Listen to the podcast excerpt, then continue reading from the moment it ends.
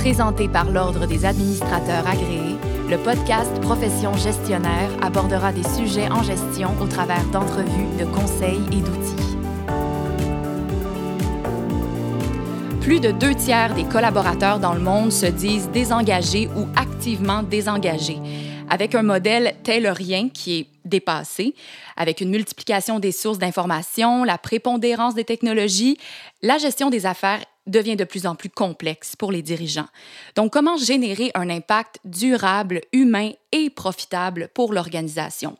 Et quelles sont les tendances managériales qui redonneraient du sens à tout ça? Donc, pour en discuter, on reçoit aujourd'hui M. Laurent Devemy, ADMA, conférencier et associé chez Club Idéo. Bonjour, M. Devemy. Bonjour, Béatrice. Donc, pourquoi, selon vous, euh, est-il urgent de revoir les modes de gestion actuels? Bien, comme tu as très bien dit, euh, on a aujourd'hui des chiffres qui ne viennent pas de moi, qui viennent de, Gallup, qui euh, chaque année fait, ou presque fait un, rapport sur l'état de, de l'engagement ou de la motivation des personnes dans le monde. Et on a 85% des collaborateurs qui sont aujourd'hui entre désengagés ou activement désengagés. Donc activement désengagés, ça commence à être grave parce que ça veut dire qu'on a des personnes qui, à l'intérieur des organisations, bah, ne mettent pas leur cœur, leur trip, mhm. leur talent au service de l'organisation, mais ont plutôt tendance à, euh, euh, limite, à saboter un peu les actions. Donc à partir de ce moment-là, c'est un peu compliqué de commencer à avancer. Alors beaucoup d'éléments expliquent ça, et je pense que le premier élément, c'est qu'aujourd'hui, on n'est pas du tout sur les bons ressorts. Tout à l'heure, tu parlais de d'organisations tayloriennes. On a des organisations qui datent du 19e siècle et on est aujourd'hui en train d'être à plein dans le 21e siècle avec l'intelligence artificielle. Tout à fait. Des attentes de nouvelles générations qui sont changeantes, etc. Des attentes clients qui sont changeantes également. Mais on utilise les mêmes modèles de gestion. Donc à un moment donné, mm-hmm. on est peut-être en train de frapper le mur. Puis, quelle piste est-ce qu'il faudrait explorer pour, euh, pour justement essayer d'engager un peu plus les collaborateurs dans leur euh, organisation, leur entreprise? Ben, c'est remettre les choses dans l'ordre. Oui. Remettre les choses dans l'ordre, c'est-à-dire ne plus uniquement avoir un focus sur les processus, sur les résultats. Les processus sont quelque chose que l'on fait pour mm. parvenir à quelque chose, et les résultats sont la conséquence de quelque chose. Mais ce qui est le moteur essentiel de toute organisation, c'est quoi? Bah, C'est l'humain. Ce sont les hommes et les femmes qui travaillent à l'intérieur des organisations. Remettre l'humain au cœur des organisations, c'est vraiment quelque chose qui est aujourd'hui assez, assez fondamental. Parce que si on ne le fait pas, eh ben, euh, voilà, on peut avoir de très beaux process, de très belles normes, mais si mm. personne ne les applique, ça sert juste à rien. Euh, je ne vais pas faire un focus ici, mais euh, je pense que SNC Lavalin, avec un très beau charte d'éthique en interne, on regarde où on en est aujourd'hui. Mm-hmm. Voilà, donc vous pouvez faire un code, mais si les personnes ne les appliquent pas, OK. Donc, comment on remet de l'humain au cœur des organisations? Puis, vous parlez, on parle de désengagement. Est-ce qu'il s'agit d'une question de motivation dans ce cas-là? Puis, si c'est le cas, comment, où peut-on aller la chercher, cette motivation? Quels sont les, mécanismes qui existent? Alors, c'est une très très bonne question parce que tout de suite, là, je voudrais euh, expliquer pour les auditeurs. J'ai beaucoup d'éditeurs qui viennent me voir, pas d'auditeurs, mais de gestionnaires qui viennent me voir pour me mhm. dire comment je fais pour motiver mes équipes? Mais oui.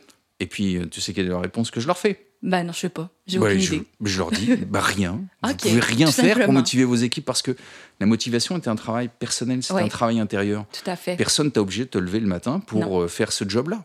Bah, c'est pareil pour l'ensemble des collaborateurs. En revanche, il y a des éléments qui sont fondamentaux en matière de motivation. Il faut bien les comprendre. Les travaux de, de Jacques Forêt, qui est un professeur à l'UQAM ici, sont assez remarquables dans ce sens. Euh, il explique très bien que il y a quatre grands éléments de motivation. Il y a tout ce qui touche effectivement des éléments qui sont reliés au plaisir, au sens qu'on prend dans le travail. Alors parfois, on ne peut pas toujours trouver du plaisir, mais trouver le sens, c'est le rôle essentiel du gestionnaire aujourd'hui. Mm. Retrouver du sens pour l'organisation. Et à l'inverse, on a deux facteurs de motivation qui sont extrêmement négatifs, qui sont l'orgueil, l'ego, la vanité, c'est moi le chef, t'as vu, puis je suis meilleur que toi, mm-hmm. regarde mes résultats, etc. Toujours la comparaison négative avec l'autre personne. Puis le dernier facteur de motivation euh, euh, extrêmement négatif, c'est l'argent vous ne motivez pas les personnes avec de l'argent. En tout cas, ça aura très rapidement une, fin, euh, une fin en soi. Puis comment doivent évoluer, le sachant tout ça, les, les rôles des gestionnaires aujourd'hui? À mon sens, il y a trois grands rôles aujourd'hui que les gestionnaires doivent, euh, doivent prendre et doivent mettre en application pratique pour justement retrouver cette notion de sens et redonner du sens dans l'organisation. Mhm. Le premier, et qui est tout à fait lié à cette notion de, de, de sens, dans, dans, la signification qu'on donne à Simon Sinek, hein, c'est la notion de pourquoi mon organisation existe. Ah bon. Pourquoi en deux mots Quelle est sa finalité hmm. bah, Cette notion de sens, le rôle de, des premiers rôles du gestionnaire, c'est cette notion de pilote. Le pilote, c'est celui qui donne le cap, c'est celui qui donne la direction générale.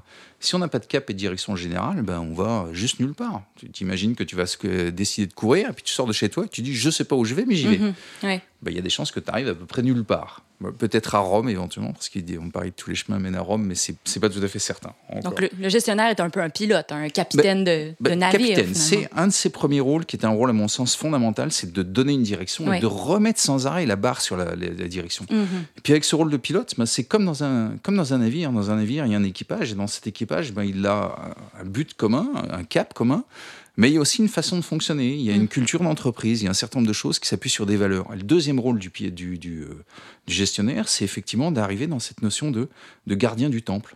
S'assurer du fait qu'on ait bien les comportements, les attitudes qui sont adéquats pour nous permettre d'atteindre effectivement notre cap.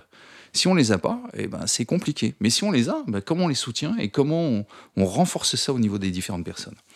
Un exemple à te donner sur, sur, sur, ce rôle de cap et sur ce rôle effectivement de gardien du temple. On a la chance de travailler en Polynésie avec euh, euh, un certain nombre de groupes et il n'y a pas longtemps, il y a un directeur général d'un groupe qui s'est aperçu qu'il manquait cette notion de sens au sein d'une mmh. multitude. Il avait une constellation d'entreprises, puis les gens ne savaient pas pourquoi ils étaient là.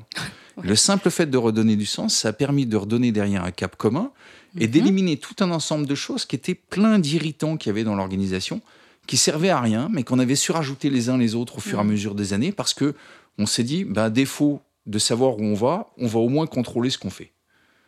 Et donc, on est dans une position sur laquelle on travaille beaucoup a posteriori, et puis finalement, ça limite énormément euh, l'initiative des personnes à l'intérieur de l'organisation. Donc, le rôle de pilote, le rôle également de gardien du temps, puis un troisième rôle que j'aime beaucoup, c'est ce rôle de comment on développe les personnes à l'intérieur de l'organisation. Comment on passe d'un rôle de gestionnaire-contrôleur qui va te dire ah, il faut que tu fasses ci, attention, la mhm. virgule n'est pas mise ici. Enfin, j'exagère un peu, mais c'est un peu ça, quoi.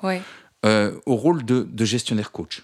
Le coach qui va développer les talents des personnes. Et euh, ici, on a la chance de travailler avec une entreprise qui, qui euh, est assez remarquable, qui est au sein d'un groupe qui est, qui est Vidéotron, donc qui a une culture d'entreprise bien, bien, bien connue, bien particulière. Ma fille, qui est une filiale de, de, de Vidéotron, a monté un modèle de gestion tout à fait particulier. Et Caroline Roy, la, vice-présidente de FIS, se décrit elle-même comme une jardinière. jardinière elle est là pour développer les talents des personnes à l'intérieur de l'organisation. Mm-hmm. Puis selon vous, juste avant l'entrevue, vous mentionniez que le modèle de gestion en tant que tel n'est pas... Il n'y a pas de modèle, il n'y a pas de bon modèle. Chaque entreprise a son, créé son propre modèle. Ben, il n'y a pas de modèle pour arriver dans cette logique-là. Je pense que ce qui est important, c'est qu'il n'y a pas de recette. Ouais, c'est ça. Il n'y a pas de recette, mais il y a quand même des principes qui sont assez fondamentaux sur lesquels on peut s'appuyer. C'est des principes qui sont des principes de respect des gens, des mm. principes de faire confiance dans leur capacité à prendre les bonnes décisions, les principes de leur laisser de l'autonomie. Et en même temps, un principe qui est fondamental, qui est le quatrième, c'est la responsabilisation. Parce que si on fait juste respect, autonomie, euh, confiance, ça peut devenir le jardin d'école, le, mhm. jardin d'enfants, et c'est un peu compliqué. Euh, la notion de responsabilisation, elle est juste fondamentale. Les gens sont imputables de ce qu'ils font, mais à partir du moment où vous définissez le carré de sable, vous définissez la vision vers laquelle on veut aller, quand on définit un cap commun, les gens ils sont capables de prendre des initiatives tout à fait surprenantes à l'intérieur de ce cap commun. Puis une fois que le jardin, le carré de sable est, mm. euh, défini, comment, comment on est un bon gestionnaire? Qu'est-ce que ça prend? Ben ça, ça, prend, à mon sens, au moins deux qualités, j'allais presque dire deux vertus qui sont vraiment essentielles. Pour moi, la première, c'est une vertu, c'est la notion de courage. Mm. Je parle vraiment de vertu au sens où euh, bah, bah, c'est quelque chose qui est. Euh, c'est pas quelque chose qu'on désire, c'est quelque chose que l'on fait, vraiment. Euh, le courage est un acte de gestion absolument fondamental. Et cette capacité à prendre des décisions courageuses, à maintenir le cap malgré l'adversité, c'est vraiment quelque chose qui fait la différence entre les organisations qui réussissent et celles qui ne réussissent pas. Donc ça, c'est vraiment quelque chose qui, pour moi, est tout à fait capital, cette notion de prendre des actes courageux et de les assumer. Mm. Euh, parce que parfois, on peut prendre des actes courageux et puis euh, finalement, ah bah non, bah, la moindre première difficulté, on va, on va laisser tomber côté. Donc la capacité de résilience qui va avec le courage est, mm-hmm. est assez fondamentale. Puis le deuxième élément, c'est cette notion de confiance qui est vraiment euh, indispensable à mon sens. la, capacité à se dire, puis quelque part, c'est juste du bon sens aussi à un moment donné. Quand mm. tu engages quelqu'un dans une organisation, c'est parce que tu lui fais confiance, pour bah qu'il fasse quelque chose. Si la première chose que tu fais, tu commences à lui dire une fois qu'il est embauché, alors je te fais confiance jusqu'au début du recrutement, puis après le recrutement, euh, bah là, là, je vais être derrière ton dos. Ouais, c'est ça, à douter. puis, euh, voilà, bah, c'est pas étonnant que les gens soient désengagés. Parce que si à un moment donné, tu, tu dis, je vous fais confiance pour faire quelque chose, puis derrière, on retire la confiance immédiatement, c'est compliqué. Donc la confiance, c'est la confiance à la fois dans les autres, mais aussi confiance en soi, confiance dans la capacité à, se dire, euh, ok, euh, je vais pas avoir mon ego qui va reprendre le dessus. Euh, même si je me prends les pieds dans le tapis, je suis capable de dire que ok, je fais des erreurs, mais j'ai aussi confiance dans la capacité non seulement des autres à réussir, mais dans la mienne parce que je me connais, à pouvoir effectivement aller de l'avant et avancer. Donc pour moi, les deux vraiment qualités presque, en tout cas le premier pour moi, le courage est une vertu. les deux qualités essentielles, c'est vraiment ça, courage et confiance.